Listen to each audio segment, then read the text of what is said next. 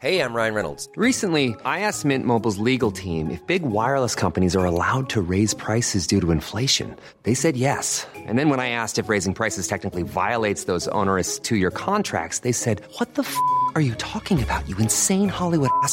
So to recap, we're cutting the price of Mint Unlimited from $30 a month to just $15 a month. Give it a try at mintmobile.com slash switch. $45 upfront for three months plus taxes and fees. Promo rate for new customers for limited time. Unlimited more than 40 gigabytes per month. Slows. Full terms at mintmobile.com.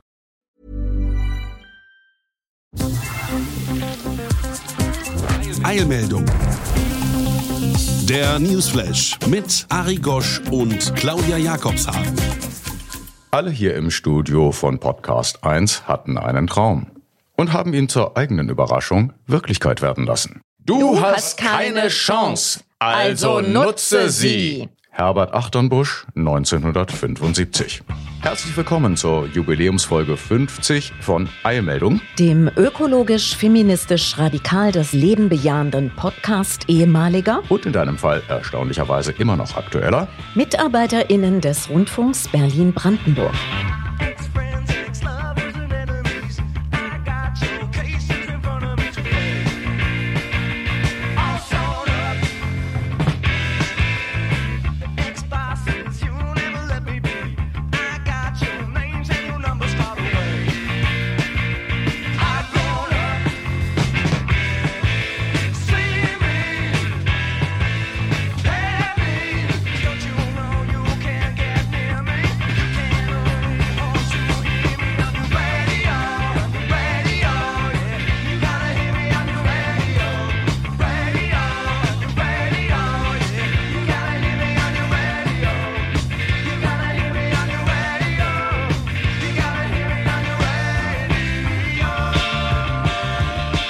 Joe Jackson, On Your Radio, 1979.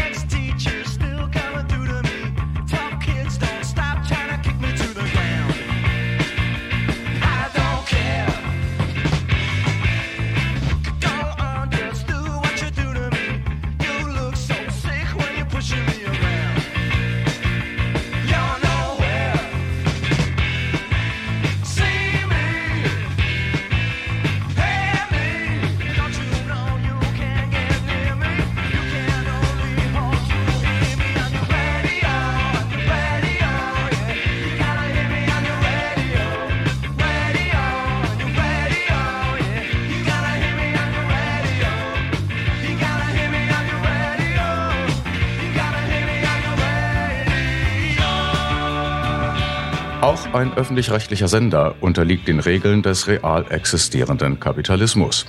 Es darf nicht an den Grundfesten unserer Gesellschaft, also an der realen Spaltung zwischen Arm und Reich, gerüttelt werden. Wer nicht freiwillig Selbstzensur übt, hat zumindest Schwierigkeiten. Und so wird von kaum einem Medium in Frage gestellt, warum so viele unnütze Dinge Verpackungen, Billigsurfbretter und überhaupt Dinge, die schnell kaputt gehen. hergestellt werden müssen. Und warum beispielsweise ein Tempolimit nicht möglich sein soll, erschließt sich mittlerweile kaum noch jemandem.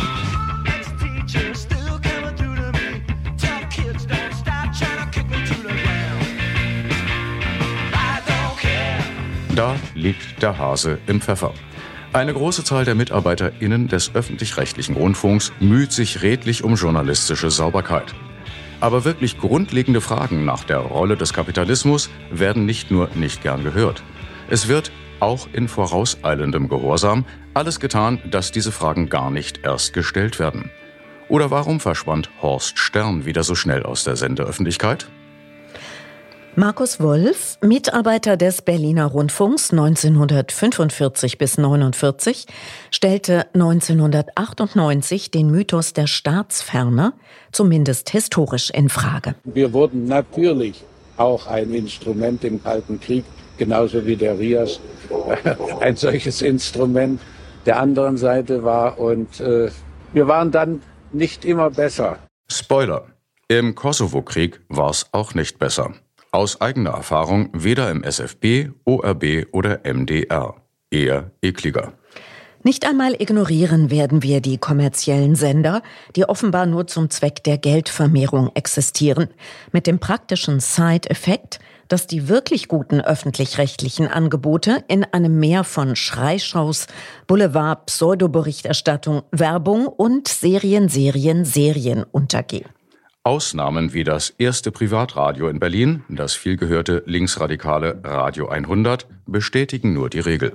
Und aktuelle alternative Radioprojekte wie FSK Hamburg, Querfunk Karlsruhe, Freies Radio Berlin, Freies Radio Swupfort, Radio Quer aus Leipzig, Lora München, Radio Korax aus Halle, das Dresdner Coloradio oder der Dino Radio Dreieckland. Gegründet anlässlich der ersten Anti-Atom-Proteste 1975 im badischen Wiel. Leiden unter relativer Bedeutungslosigkeit. Wie dieser kleine Podcast noch immer. Also Schwarmintelligenz, bitte im persönlichen Umfeld. Werben, werben, werben, werben. Danke im Voraus. Die aktuellen politischen Ereignisse dulden ja zurzeit durchaus einen Aufschub der Berichterstattung. Vor allem, da die gerade selten wirklich zielorientierten Diskussionen auch und gerade beim Thema Corona fast nie in konkretem Handeln münden. Dienen sie doch offensichtlich meist der Ablenkung. Denn wenn wirklich die immer sichtbarer werdende Klimakatastrophe abgewendet werden soll, müssten die 40 größten Konzerne der Welt endlich mal zur Rechenschaft gezogen werden. Wie auch der des reichsten Mannes der Welt, Elon Musk, wegen dessen wasserfressender Gigafactory die AnwohnerInnen inzwischen mit rationierter Wasserversorgung auskommen müssen. Aber wer von den vielen Diktatoren will sich mit den sie regierenden Konzernen anlegen? Und wer von den selbsternannten DemokratInnen, die kaum weniger abhängig von Terrorstaaten sind? Aber zumindest in einem formal demokratischen Staat wie Deutschland kann die Verantwortung von Politik und Unternehmen klar benannt werden, ohne gleich umgebracht zu werden. So stellt die Lüneburger Transformationsforscherin Maja Göpel in der etwas anderen ZDF-Wissenschaftssendung My Think X die Show fest. Wir Konsumenten und Konsumentinnen sind im Grunde genommen wie im Restaurant. Wir wählen aus einem Menü aus und können damit Akzente setzen und können Trends setzen, aber wir sind nicht diejenigen, die bestimmen können, was in dem Menü drin ist. Akzente setzen, wie beim von BP erfundenen persönlichen ökologischen Fußabdruck, der aber gegenüber dem der Großkonzerne einfach mal zu vernachlässigen ist. Was in der 36. Kalenderwoche nicht heißt, dass wir unsere Hörerinnen weltweit plötzlich auffordern, zu bewusstlosen Umweltsäuen zu mutieren. Und Bioessen ist eh leckerer und Bahn komfortabler als Auto oder Flugzeug. Und so starten wir in die 50. Jubiläumseilmeldung mit einem sowohl hoffnungsfrohen als auch herzlichen Moin! Moin Moin ist schon Gesabbel. Neu gelernt in der alten Heimat. Der angefragte hochgeschätzte Kollege Jörg Wagner ist ebenso wie die auch angefragte Kollegin Marion Brasch als noch aktiver RBBler verständlicherweise übersabbelt, kommt aber hier mit seinem RBB Medienmagazin mit einer Zusammenfassung aktueller Probleme in anderen Rundfunkanstalten zu Wort. Der Bayerische Rundfunk muss zwei Dienstwagen mit Privatfahrten zu Nebenjobs erklären. Beim Norddeutschen Rundfunk gibt es gerade eine Diskussion um die innere Pressefreiheit. In Sachsen-Anhalt beim Mitteldeutschen Rundfunk trat Freitag die Chefin des Funkhauses wegen nicht angezeigter Nähe zu einem Compliance-Fall zurück. Mit dem WDR-Rundfunkratsvorsitzenden Rolf Zurbrüggen diskutiert er eine vielleicht notwendige inhaltliche und örtliche Distanz der Gremien zur jeweiligen Anstalt. Nachzuhören in der ARD Audiothek.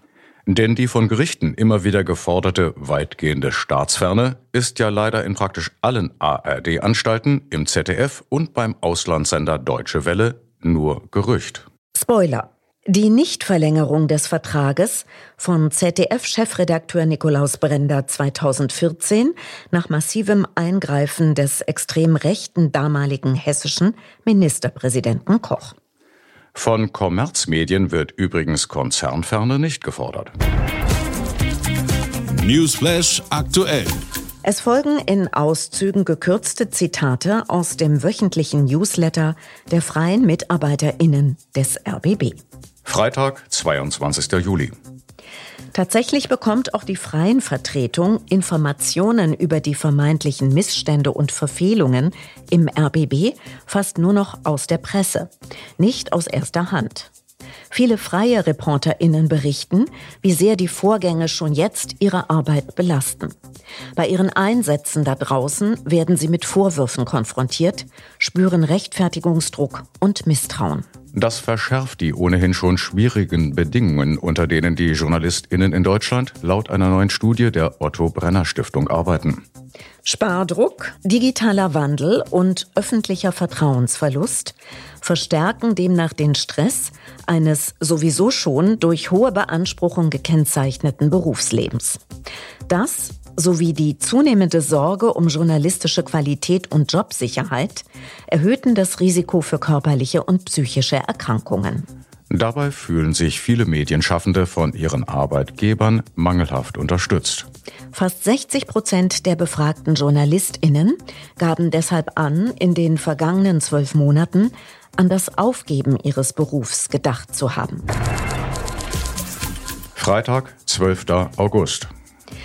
Die größte Empörung hat die Information ausgelöst, dass für die Einsparungen im Programm und der damit verbundenen Beendigung von freien Mitarbeitenden auch noch ein Bonus bezahlt wurde.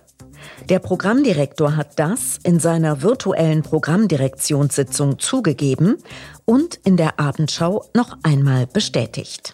Dieses fein ziselierte Belohnungssystem, das sich die Firma Kienbaum bereits mit der Vorgängerintendantin ausgedacht hat, soll in der kommenden Woche ausführlich vorgestellt werden. Man habe leider bisher versäumt, das System transparent zu machen. Dumm gelaufen. Die vielen Wochen ohne journalistische Reaktion aus dem RBB haben intern und extern viel Vertrauen gekostet. Ist auf den Fluren zu hören. Freitag, 19. August. Nach der ersten Phase der Leugnung kam ganz klassisch Wut, Zorn, Empörung beim RBB, gefolgt von der Phase Zorn, Empörung, Wut und wiederum abgelöst von Empörung, Wut, Zorn. Untechnisch gesagt, die Stimmung ist unterirdisch wie nie. Und durch Rundfunkratssitzungen, Hauptausschusssitzungen, Sondersendungen, Direktions- und Belegschaftsversammlungen wird sie nicht besser, sondern immer schlechter. Mit Verlaub. So können wir nicht weiterarbeiten. Wenn der RBB mehr Programm macht, als er sich leisten kann, darf er die Mehrkosten nicht einfach bei den Honoraren abziehen. Wer dieser Tage auf Versammlungen, Ausschüssen und in den Medien das Vertrauensverhältnis zwischen Belegschaft und Geschäftsleitung beschwört, hat dazu eine exzellente Gelegenheit.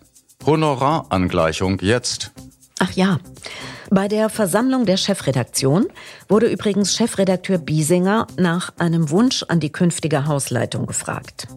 Die bemerkenswerte Antwort, wir sollten künftig lieber weniger machen, aber das ordentlich finanziert. Besser könnte es die freien Vertretung auch nicht sagen. Freitag, 26. August. Kann irgendjemand noch unseren alten RBB erkennen? Die ARD-IntendantInnen? Wahnsinn. Vertrauensentzug. Sondersendung. Und die Rundfunkratsvorsitzende wirft hin. Der geschäftsführende Intendant meldet sich ab. Der Programmdirektor rückt nach. So ist die Lage am Montag.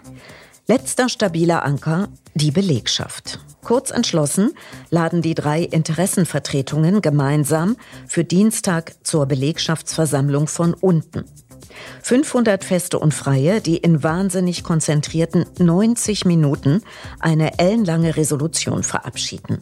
Mit Wahnsinnsforderungen. Eine neue Hausleitung einsetzen. Mitbestimmung der Belegschaft in der Findungskommission. Endlich die angekündigte Aufklärungskommission einsetzen. Neue gesetzliche Mitspracherechte. Hups, die RBB-Kulturchefin tritt ab. Es gab Zeiten, da hätten wir das kommentiert. Der Riverboat-Moderator heuert ab. Die ganze Berliner Sendung wird eingestellt. Sorry, was uns sonst Wochen in Trab halten würde, müssen wir auf nächste Woche verschieben. Der Rundfunkrat des RBB hat laut Tagesspiegel den Weg für die Einsetzung einer Interimsintendanz freigemacht. Der Verwaltungsrat hatte das vorgeschlagen, um die Führungskrise des Senders bis zur Wahl einer regulären Führung zu beenden. Kommentar der FAZ. Wir versuchen, das so schnell wie möglich zu machen, aber die Kandidatinnen und Kandidaten werden nicht Schlange stehen für diesen Posten, sagt der Rundfunkratsvorsitzende. Der Job werde im Rundfunkrat als Schleudersitz und Himmelfahrtskommando beschrieben. Gesucht werde jemand, der staatsfern und integer sei. Politiker oder Politikerinnen und RBB-Führungskräfte kämen nicht in Frage. Letzteres dürfte der entscheidende Hinweis sein, wer da als Erlöser kommen mag. Ist eigentlich ganz einfach. Jemand, der nicht korrupt ist. Jemand, der keinen Bonus dafür kassiert, dass er die Honorare freier Mitarbeiter kürzt. Jemand, der die Intendantensuite nicht für 1,4 Millionen Euro mit vorgeöltem italienischem Parkett auslegen lässt. Jemand, der seine Einladungen zum Essen selbst bezahlt. Jemand, der nicht Posten und Verträge unter der Hand vergibt. Jemand, der selbst Auto fahren kann und sich im öffentlich-rechtlichen Rundfunk auskennt und aufräumt. Ist jemand mit diesem Profil so schwer zu finden? Vermutlich doch. Solange Medien wie die Frankfurter Allgemeine Zeitung Frauen verbal ausschließen. Prima Klima. Frank Abel, der bei der eingestellten Sendung ZIP zu Hause in Berlin und Brandenburg zwei Jahre lang das Wetter moderierte, hat die Entlassungskultur beim RBB persönlich kennengelernt. So ein Bericht. Es habe immer geheißen, ihr braucht euch keine Sorgen zu machen. Doch tatsächlich hätten von den 74 freien Mitarbeitern Mitarbeiterinnen gibt's auch bei der Berliner Zeitung nicht. Nur wenige eine andere Beschäftigung bei dem Sender gefunden. Etwa 50 hätten danach auf der Straße gestanden. So auch der Meteorologe Frank Abel, der drei Kinder hat und dem die Hälfte seines Einkommens wegbrach. Die Wetterberichte werden jetzt bis zum späten Nachmittag vorproduziert. Das heißt, der RBB kann nicht mehr regional reagieren und zeitnah warnen, etwa wenn eine schwere Gewitterfront über Charlottenburg droht. Sagt Abel. National nicht egal. Auszüge aus einem Kommentar von Stefan Andreas Kastorf im Tagesspiegel. Der Sender tut gerade alles, um sich aus dem Sumpf herauszustrampeln. Klar ist das nicht einfach. Aber die Bemühung der vielen ist, wenn nicht aller, so doch vieler ehrenwert. Die anderen Anstalten sollten den Mund vorsichtshalber nicht ganz so voll nehmen. Die Intendantin des Bayerischen Rundfunks hat beispielsweise einen eigenen Fall in der Senderleitung, über den sie doch sehr routiniert hinweggeht. Es geht hier um Autonutzung und Chauffeure und so. Und der Westdeutsche Rundfunk hat ein Bauprojekt, das enorm viel teurer als geplant wird. Heißt, es ist nicht alles Gold. Glänzend auch nicht. Eine Zersetzung dieses Senders, eine Auflösung der Strukturen kann niemand wollen. 3500 Kolleginnen, Feste und Freie, sind ja nicht alle schuld. Sie haben Anspruch auf ein Mindestmaß an Solidarität. Zumal die Aufgabe Presse- und Meinungsfreiheit bleibt. Und vor allem ist sie wichtiger als je in diesen Zeiten. Vom Ukraine-Krieg bis hin zu Cum-Ex. Selbst hier gibt der RBB sein Bestes. Siehe und höre die Berichterstattung in eigener Sache. Kein Blatt vor Mund, keine Scheu, alles muss rauskommen. Die Kolleginnen nehmen sich Gedankenfreiheit. Von ARD-Seite platt zu signalisieren, wir haben damit nichts zu tun.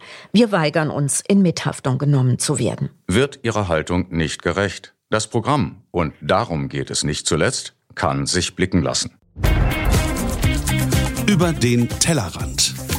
RBB noch Programmdirektor Schulze Kellinghaus verweist im aktuellen Radio 1 Medienmagazin auf noch schlimmere Zustände weltweit. Natürlich ist in ganz vielen Ländern die Politik aber auch, sagen wir mal, die, die kommerziellen Konzerne sind übergriffig und versuchen Journalisten zu beeinflussen, Sender zu übernehmen, die mit Klagen zu überziehen ähm, und so. Und deshalb braucht der der aufrechte Journalismus weltweit Unterstützung. Schöne, aber verharmlosende Worte angesichts vieler ermordeter KollegInnen auch in Europa.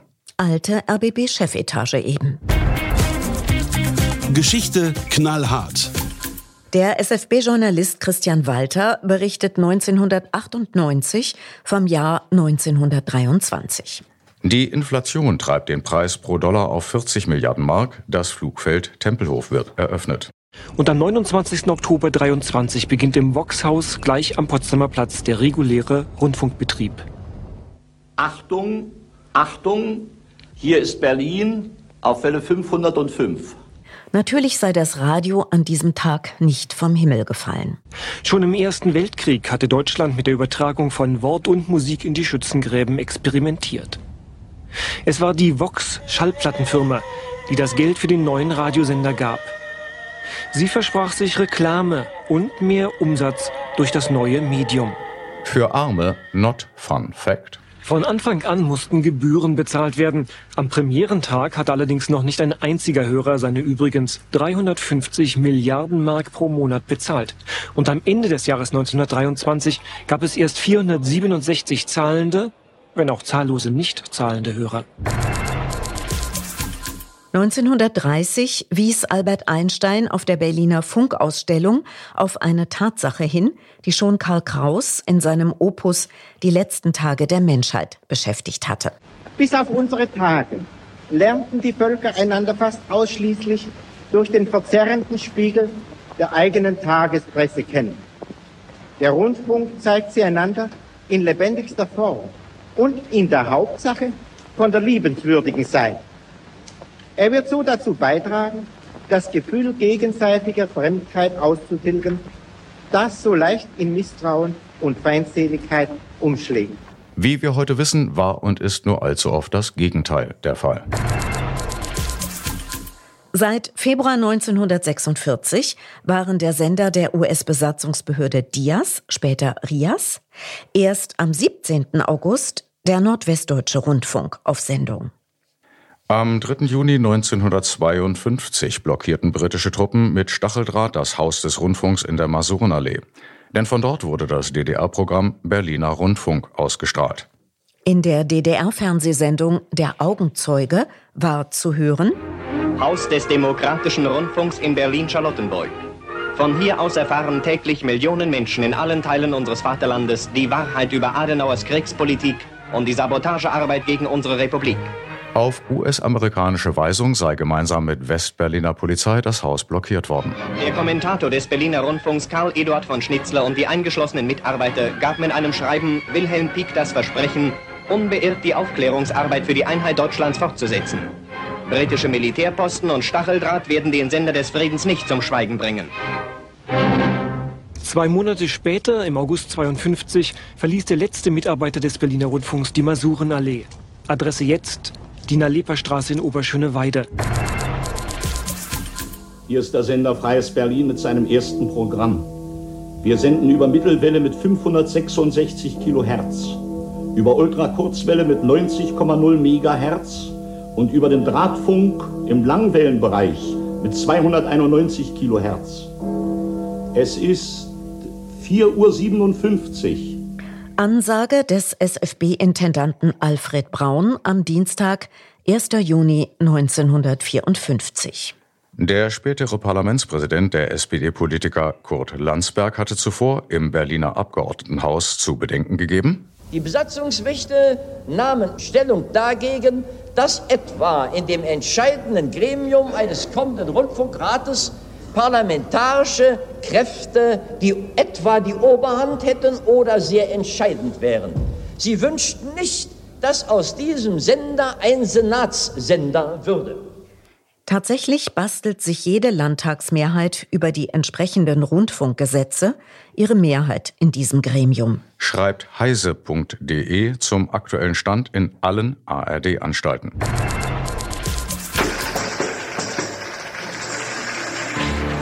Eine kleine akustische Erinnerung an unsere Roots.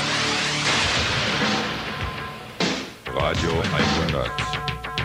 Jeden Abend von 19 bis 23 Uhr. KW 100,6 MHz. Radio Radio 100. BT 64. Power. Von der East Side. Power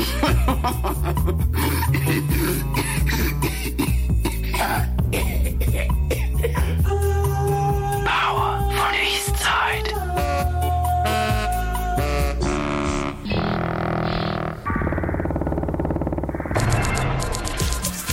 Der Ostdeutsche Rundfunk Brandenburg, ORB, war von seiner Gründung am 12. Oktober 1991 bis zum 30. April 2003 die Landesrundfunkanstalt Brandenburgs mit Sitz in Potsdam. Am 1. Mai 2003 wurden ORB und der Berliner SFB zum Rundfunk Berlin-Brandenburg. Stark gekürzter Kommentar von Hans-Jürgen Rosenbauer im Tagesspiegel. Erneut werden Fragen nach Doppelstrukturen, nach Vergütungen und Sonderleistungen, nach Mittelverschwendung, der Rolle von Tochterunternehmen, nach programmlicher und weltanschaulicher Vielfalt gestellt. Der RBB ist nicht das geworden, was er sein sollte. Ein Vorzeigeprojekt für die faire und gleichberechtigte Zusammenarbeit von Berlin und Brandenburg. Brandenburg fühlt sich seit Jahren zu Recht benachteiligt und die politische und kulturelle Strahlkraft der Hauptstadt schlägt sich zu wenig im Programm nieder. Im Gegensatz zum Hörfunk, dessen erfolgreiche Wellenstruktur noch von ORB und SFB vor der Fusion entwickelt wurde, ist das regionale Fernsehprogramm nicht nur beim Publikum weitgehend erfolglos, sondern häufig auch einfallslos. Der Sender für Berlin und Brandenburg braucht einen Neustart. Das kann, wenn sich Brandenburg weiterhin zu wenig repräsentiert fühlt, so weit gehen, dass der neue RBB sich am Beispiel der Mehrländeranstalt im Südwesten, dem Südwestrundfunk, orientieren muss. Der erneuerte RBB sollte sich als das begreifen, was er ist. Ein mittlerer regionaler Sender mit großem Potenzial im ARD-Verbund. Ein Sender, der statt auf Prestigebauten auf überzeugendes Programm setzt. Der die Möglichkeiten der Hauptstadt nutzt und die weniger schicken Teile Berlins ebenso wenig vergisst wie die Vielfalt und Unterschiedlichkeit der Regionen Brandenburgs. Ein Sender, dem bewusst ist, dass er exemplarisch für das vereinte Deutschland steht, mit Westberlin, Brandenburg und Ostberlin. Ein Sender, der nicht mehr sein will, als er aufgrund seiner finanziellen Möglichkeiten sein kann. Ein Sender, der sich im besonderen Maße der Information der Bürgerinnen und Bürger verpflichtet fühlt, experimentierfreudig und offen für die Kreativen der Stadt und des Landes. Hans-Jürgen Rosenbauer war von 1991 bis 2003 Intendant des Ostdeutschen Rundfunks Brandenburg. Sport. Gekürzter Kommentar der Wochenzeitung Freitag. Der Skandal wird nur deshalb so aufgeblasen, weil hier zwei Clans um das gleiche Revier kämpfen. Auf der einen Seite der Springer-Konzern, der schon immer ins TV-Geschäft wollte, aber nicht aus dem Quark kommt. Auf der anderen der von Springer wieder mal heftig moralisch attackierte öffentlich-rechtliche Rundfunk, Filiale Berlin-Brandenburg. Als würde es bei Springer keine dicken Autos, Luxusimmobilien, Boni und Millionengehälter geben. Während der ebenso in den Skandal verwickelte RBB-Verwaltungsratsvorsitzende Wolf-Dieter Wolf im Hintergrund bleibt. Dabei zeigt dessen Rolle viel klarer, was im Rundfunk schiefläuft. Denn Wolf hat das 300.000 Euro Jahresgehalt und die Luxusausstattung der Intendantin abgesegnet und Schlesingers Ehemann als Mediencoach zur Berliner Messe gelotst. Die Fragen müssten daher lauten, wie konnte ein Immobilienunternehmer, der zahlreiche einflussreiche Pöstchen in der Stadt bekleidet, Verwaltungsratsvorsitzender eines öffentlich-rechtlichen Senders werden? Warum überlässt dieser Sender die Planungen für sein neues Medienhaus einem Immobilienunternehmer, ohne über mögliche Interessenkonflikte auch nur nachzudenken? Das greift selbst die rechtsbürgerliche Berliner Morgenpost am 31.08. auf, die den langjährigen SPD-Vertreter im Abgeordnetenhaus Jörg Ströter zitiert mit den Worten Ein Stück RBB ist überall. Die Führungskräfte praktisch aller Landesunternehmen bereicherten sich massiv. Auch MitarbeiterInnen der zweiten und dritten Führungsebene würden mit Boni belohnt, wenn sie Personalkosten drückten oder auslagerten. Losgetreten habe das Thilo Sarrazin. Der SPD-Finanzsenator von 2002 bis 2009 habe gesagt, Zur Sanierung müssen wir oben geben und unten nehmen. Der zurückgetretene RBB-Kontrolleur Wolf habe, so die Morgenpost, zu allem Überfluss auch Messechef Göke völlig überzogene Bezüge ermöglicht. Beim Klinikkonzern Vivantes musste, Ströters Angaben zufolge, die lange sich rechtswidrig dagegen wehrende Geschäftsführerin Grebe von der Landesregierung gezwungen werden, an Billigfirmen ausgelagerte Servicebereiche wie OP-Reinigung nach vielen lebensgefährdenden Pannen wieder in Eigenverantwortung zu nehmen. Das Wetter wird wie immer nicht so niederschlagsreich wie angekündigt. Ansonsten empfehlen wir den norwegischen staatlichen Wetterdienst yr.no. Abschließend zum Verkehr. Nicht vergessen, Sie stehen nicht im Stau. Sie sind der Stau. Im Übrigen sind wir der Meinung, dass Fahrräder auf die linke Straßenseite gehören. Die nächste Eilmeldung am 4. Oktober. Mit dem Schwerpunkt Armut ist weiblich. Aber der RBB wird uns natürlich weiter beschäftigen. Soweit Eilmeldung der vorübergehend monatliche Newsflash, Folge 50 mit Ari Gosch und Claudia Jakobshagen. Gleiche Welle. Gleiche Stelle. Herzlichst. Auf Wiederhören. Always look on the bright side of life.